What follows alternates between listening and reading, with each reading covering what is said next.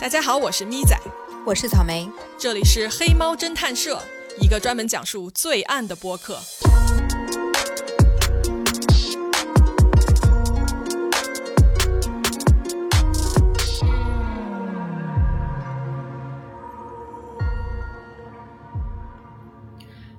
Hello，大家好。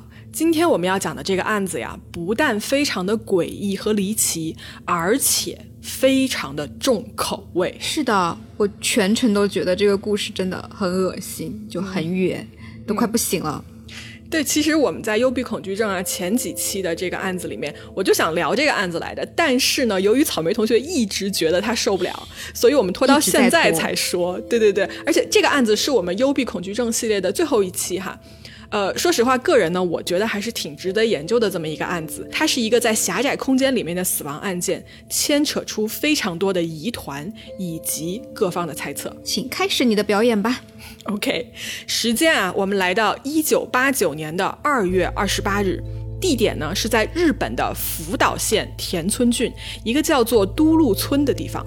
这个地方啊，它是一个乡村，平时呢非常的宁静，就是一个没有任何波澜的这么一个小乡村小地方。嗯，案发的地点呢是当地的一个小学旁边的教工宿舍。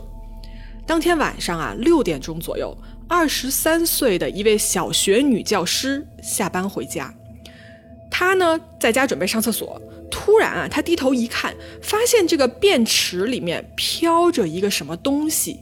他定睛一看啊，是一只男士的皮鞋。等一下，能不能解释一下，这是一个什么样子的便池？怎么会有一只皮鞋那么大的东西在里头？嗯，对对对，这个这个厕所啊，不是我们平时使用的马桶还是什么？首先，它是一个蹲厕，这个大家肯定很熟悉，对吧？但是呢，它跟我们平时见到的蹲厕它又不一样，它更像是就是我们农村里面的那一种旱厕，就是。怎么解释？就是它不是用水来冲的，也不是说就是排泄物是直接被水冲下下水管道的那种厕所，它更是什么呀？是一个在地上挖一个坑，那个坑呢用来存储粪便。然后再一次性的由吸粪车吸走，或者是就是掏粪工人掏走，类似这样子的一个操作。总而言之呢，它是一个旱厕，等于说它是一个洞哈，我们理解成这样子。所以呃，这个厕所呢，日积月累的这个所谓精华都会在此沉淀。这今这一期真的是一个有味道的 一期。对，呃，我会想起以前那个农村老家里面那种厕所。嗯嗯，很远。嗯，好吧，好吧，继续讲。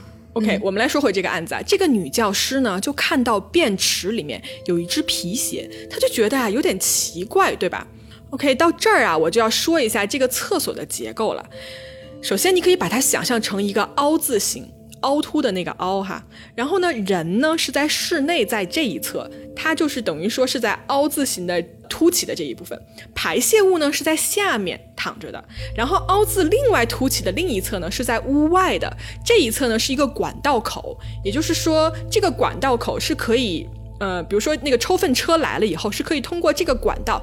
把凹字底下躺着的这些粪便直接抽走的，是这样子一个结构。那如果听众想要看一下这个厕所到底长什么样子的话，我们会把图片放到这一期的公众号文章里面。嗯嗯，它是一个解剖图啊，不恶心，你可以直接搜着看。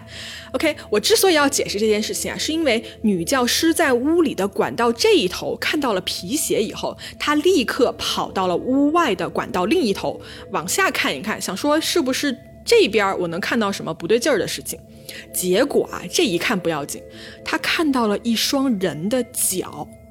这个女的呢，立刻就吓傻了，就你想割我我也吓傻，对吧？然后她就马上呼救，众人呢赶来了以后，立刻做了一个报警的处理。警察和消防员来了，他们看到这个便池里面啊，确实躺了一个人，但是由于卡的非常的紧，很明显，而且很明显，这个人是已经死掉的。因为你想，嗯，这么冷的天气，然后在里面，你也不知道他待了多久了。总之呢，这个人在这个管道里面，他们尝试说直接拽，但是这个人是拽不出来的。那他们咋弄出来的？嗯，在第二天啊，警方调用了一台挖掘机和一台起重机，把整个的这个下水管的管道从地里挖了出来，然后呢，用起重机把它吊了上来。你看啊，这个是挖出来的一个现场照片，是不是就是我们刚才说的那个管道解剖图？就是非常非常相像的。嗯嗯，就就是一个凹字形嘛。然后这个管道真的看起来很小，说实话。嗯。对，它真的很小。然后这个管道啊，它吊上来以后，因为它无比的坚硬，所以警方呢最后也不得已把整个管道全部都破坏了，才把里面这具尸体弄了出来。这个尸体一出来啊，所有当时围观的众人全都倒抽了一口凉气。怎么回事呢？首先，这个人是上半身赤裸的。但是呢，他的手里啊还抱着自己叠得整整齐齐的外套，而且它的姿势啊不是伸展开来的哟，不是说就这样一个人平着直接进去的，它跟我们上一个案子里面烟囱案的那个尸体的姿势是一样的，是整个人蜷缩成一团，以一个婴儿在母体里面的姿势待着。而也就是这种姿势啊，让它非常完美的卡在这个便池的管道里面，几乎没有任何可以移动、可以求生的一个空间。那这个人的身份究竟是谁呢？他他是跟这个女教师是认识的人吗？或者是村子里的人？嗯，这具尸体啊，在现场被简单的清洗了一下以后，马上就被围观的群众所认了出来。他的名字叫做菅野直之。他是谁？他是这个村子里面一个大家公认的优秀青年。他当年是二十六岁的年纪，曾经呢是乐队的吉他手，也是当地一个足球队的队员。他工作的地点是在邻村的一家核电站上班，这是一个很稳定的工作啊。同时呢，他还是村里青年会的会长，平时。就是负责举办一些年轻人的娱乐活动啊之类的，所以听上去这应该是一个还比较受大家喜爱的这么一个人。嗯，对啊，你想又是吉他手对吧？又会踢足球等等等等的。警方呢就根据这个尸检的进一步判断啊，这个菅野他的死亡时间大概是在二十六号，也就是你记不记得刚才说发现尸体是二十八号那天？所以在那之前的两天他就已经死掉了。他的尸体啊，根据这个尸检报告显示，除了手。手肘和膝盖的部分有轻微的擦伤以外，没有任何别的外伤。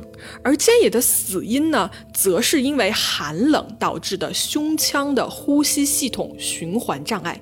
也就是说，他是在这个粪池的管道里面被活活的憋死的。我记得你上期就说过，这种婴儿的姿势在狭窄的通道里面，比如说烟囱啊、下水道啊这种。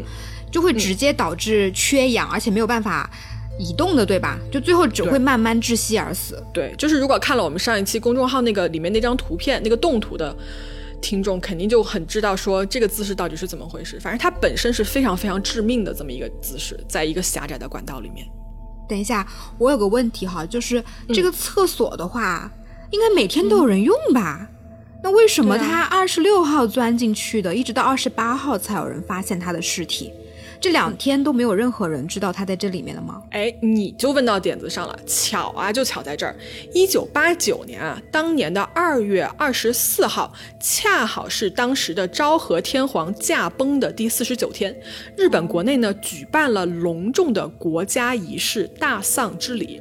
这一天啊，全日本都放假，加上呢，正好二十五、二十六号两天是双休日，所以啊，我们刚才一开始提到发现尸体的这个女教师，她从二十四号就直接回了老家，直到二十七号才回来，也就是她完美的错过了整个案发的经过。这也就是为什么尸体啊是死了两天以后才在这个厕所被人发现的原因。原来如此。OK，说回这个菅野这个人啊，在确认了死者的身份以后呢，警方立刻联系了他的家人，想问一下说，哎，这个人最后的行踪是怎么样，对吧？以及他有没有接触一些可疑的人之类的。菅野的家啊，就在这个命案现场，大概开车只有十分钟的距离，也就相当近了。根据他的父母回忆说啊，二十四号那天早上，大概十点多的时候，他们在家里呢听到儿子菅野简单的说了一句，他说：“我出去一会儿。”然后他就走了。之后，在那之后就再也没有见过他。那菅野失踪了之后，他的家人一直也没有找过他吗？嗯，找了，但是因为他一直没有回家嘛，所以呢，家人就打电话给朋友啊什么之类的，就去问说，哎，你有没有见过他？大家都说没有。直到二十七号，也就是尸体被发现的前一天，菅野的车在当地的一个停车场被人发现了。这个停车场啊，距离案发现场，也就是那个管道的现场，只有大概一百米左右的位置，就几乎就在旁边。然后离谱的是什么呢？这个车子的车钥匙居然还是插在车门上面的，就感觉菅野当时下车离开的时候，要么就是非常匆忙，要么他就是觉得说我我自己可以很快马上就回来，就类似于五分钟之类的。嗯，不对劲，这个钥匙听起来不太对劲。对，附近还有些什么呢？嗯，你记得女教师在便池里发现了一只皮鞋，对吧？而另一只皮鞋，它居然出现在了，呃，距离案发现场几百米开外的一个土坡上面，这就让人觉得很奇怪。为为啥另一只鞋这么远？会不会有人故意扔的呀？还是他在这种慌乱之中跑掉了一只皮鞋？如果是后者的话，他为什么要跑这么急呢？其实我当时看到皮鞋这个线索的时候，这这全部都是我脑子里面一直在蹦出来的问题。而且你知道，就至今这个警方哦也无法还原当天菅野的这么一个很奇怪的一个呃行动的轨迹。所以警方对这个案件他们是一个什么样的看法？嗯。你猜以 以我们说了这么多起未解之谜的案子，你猜警方对这个案子是怎么判断的？那估计还是解不开，那就只能是意外啊，或者是自杀啊，是不是？嗯，对，警方就是这么认为。警方觉得说。这是个意外，为什么这么说呢？他们啊，经过测量，这个便池的管道直径是多大？是三十六厘米，可以说很小很小了。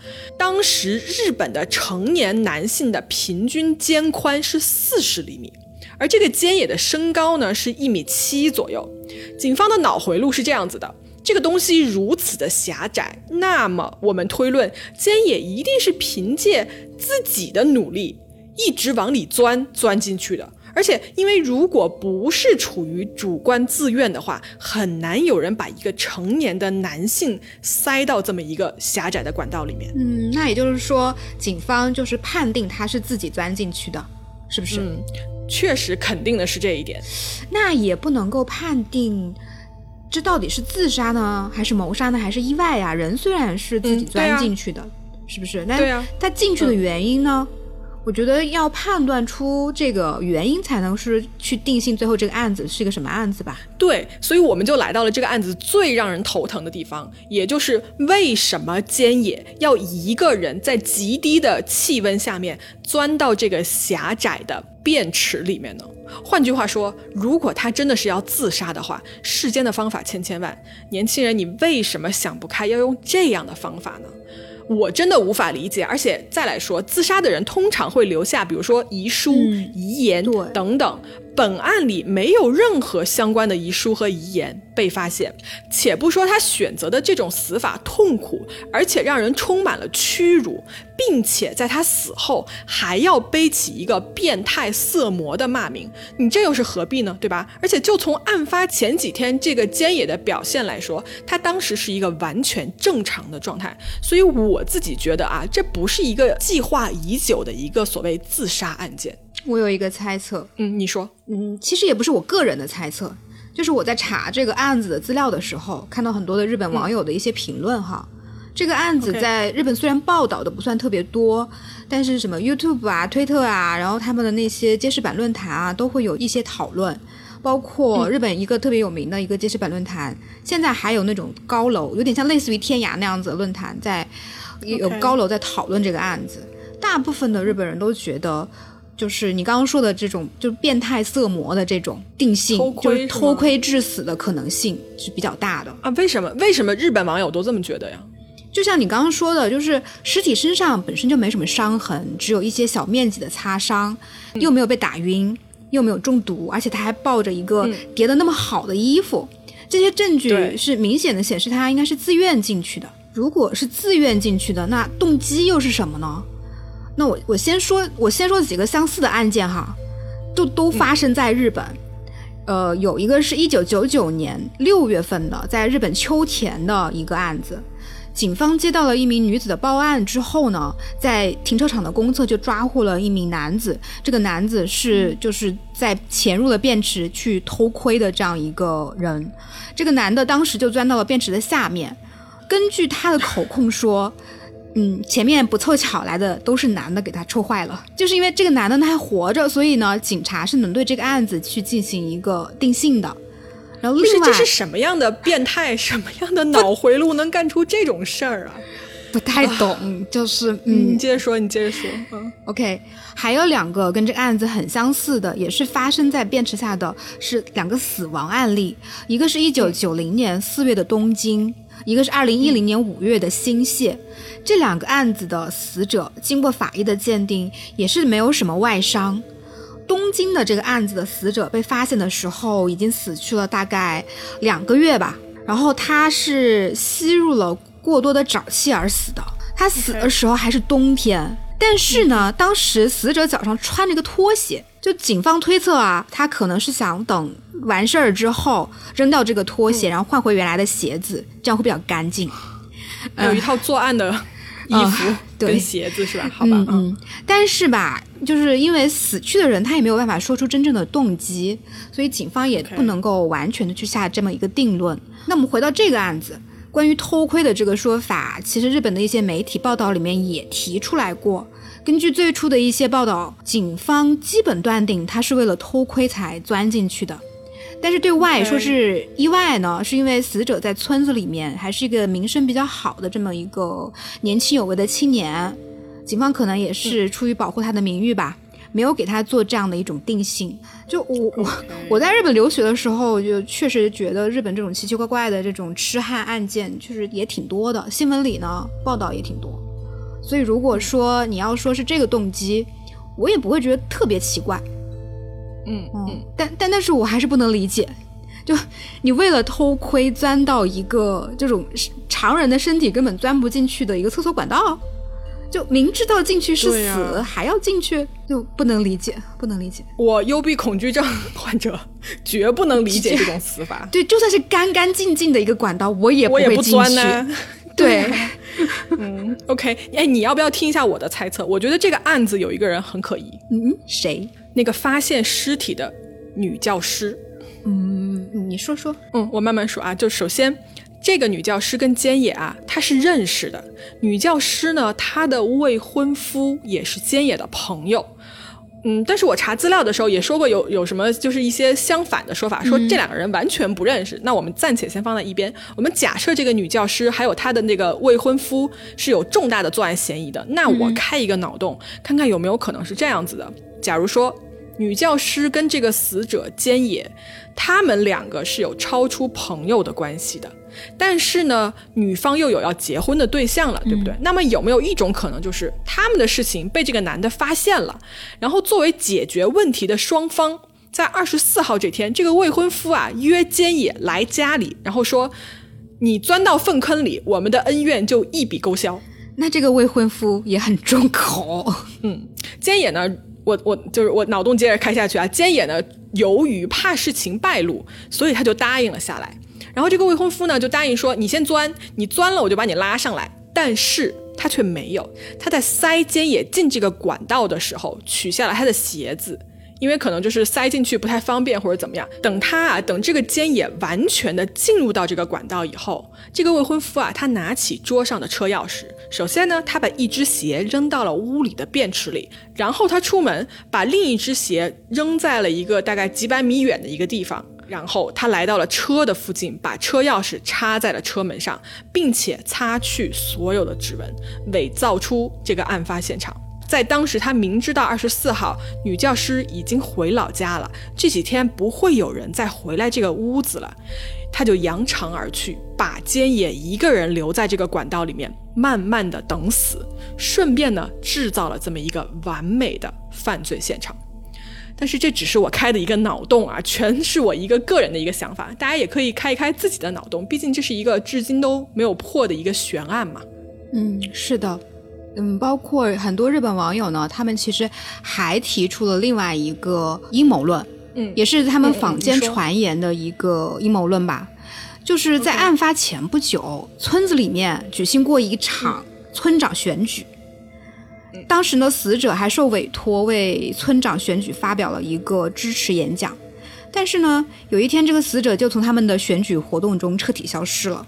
就有当地居民说啊，说这个死者是因为知道了一些自己不应该知道的一些呃选举的一些内幕消息啊之类的，就从这个选举活动中被剔除掉了。另外呢，就是这个死者的身份，你前面也说过是一个核电站的工作人员嘛。那我这边查到的信息是说，这个死者当时是就是福岛核电站的第二站的那个作业员，还是一个主任级别的，所以就有推测说呢，这个死者是核电的反对派，而村长呢是一个赞成派，然后背后呢牵扯出了一些什么政治背后的巨大经济利益呀、那个利益输送啊，或者是说阻碍到了村长的财路，所以村长派人将他害死了，或者是村长直接去做的这件事情。你就是有一部有一部电影，就是以这个案件为原型的。拍这个电影的这个导演叫做渡边文树，这个导演就经常拍一些这种涉及政治类的题材。就是这个电影，就是呃，他最后指向的也是说村长、警察，然后包括核电站，呃，就支持核电站的一些村民啊，就是一些既得利益方，他们互相去串通，然后完成了一个类似于那种东方快车谋杀案一样的一个案件，就是大家一起来把他害死的这样一个。然后最后再用偷窥论来去污蔑这个死去的一个青年。不过现在许多日本网友还觉得这个推论还是有点过于阴谋论了，就他们会觉得，嗯，你死者本人其实也是核电站的员工嘛，那为什么会去反对核电站呢？对啊，哎呀，OK 啦，反正我们刚才啊说了很多自己的猜测，对吧？当时这个村子的村民呢，也是发起了一个就是四千多人的一个签名的一个活动，想说我们要想找出这个案子的真相。但是啊，警察呢接到了这个签名的这个呼声以后啊，他们还是一直认为这个案子已有的证据根本不能证明他是。被杀的，被谋杀的，所以他们就拒绝了这个村民的这样一个申请。我觉得他们有可能是，啊嗯，我觉得他们有可能是觉得多一事不如少一事，嗯，就当地的警方可能会这样认为。上头如果要派一个人来，就是把这个立案去侦查，或者是会弄得特别大，然后可能会影响当地的一些什么，有可能吧。有可能。反正这个案子到目前为止啊，这个案子的官方结论依然是意外导致的死亡。但是听到这里的各位啊，你们真的觉得这个案子是意外吗？还是你也有什么别的想法和脑洞呢？欢迎来到评论区留下你的想法，或者是来到我们的微信群里面跟我们一起聊天。OK，今天我们的案子就说到这儿。黑猫侦探社，我们下期接着说。